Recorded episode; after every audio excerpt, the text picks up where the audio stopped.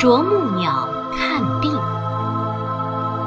果园里有一棵老苹果树和一棵小苹果树。这天，老苹果树说：“我生病了，有几条虫子钻进我的身体里，我就要被咬死了。”小苹果树一看，老苹果树的叶子都黄了，身子不住地发抖，他很伤心。他决定给老苹果树请一位高明的医生。他看见飞来一只小喜鹊，就连忙说：“喜鹊，请你给苹果树爷爷看看病吧，他身子里有虫子了。”小喜鹊说：“我只会捉树上的虫子，不会捉树干里的虫子。”小苹果树失望地低下了头。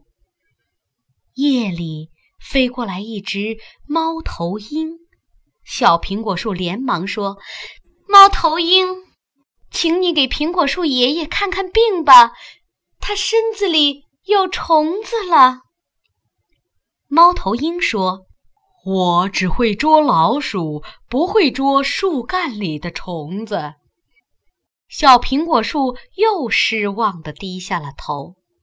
第二天，飞过来一只啄木鸟。啄木鸟在老苹果树上不停地跳来跳去，用坚硬的嘴在树干上使劲儿敲。小苹果树生气地说。你这是干什么？老爷爷有病啊！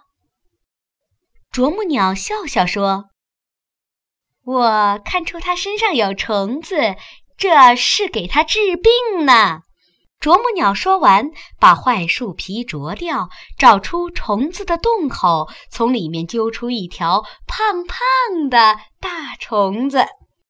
连着几天，啄木鸟都来给老苹果树治病。结果，老苹果树干里的虫子很快被捉光了。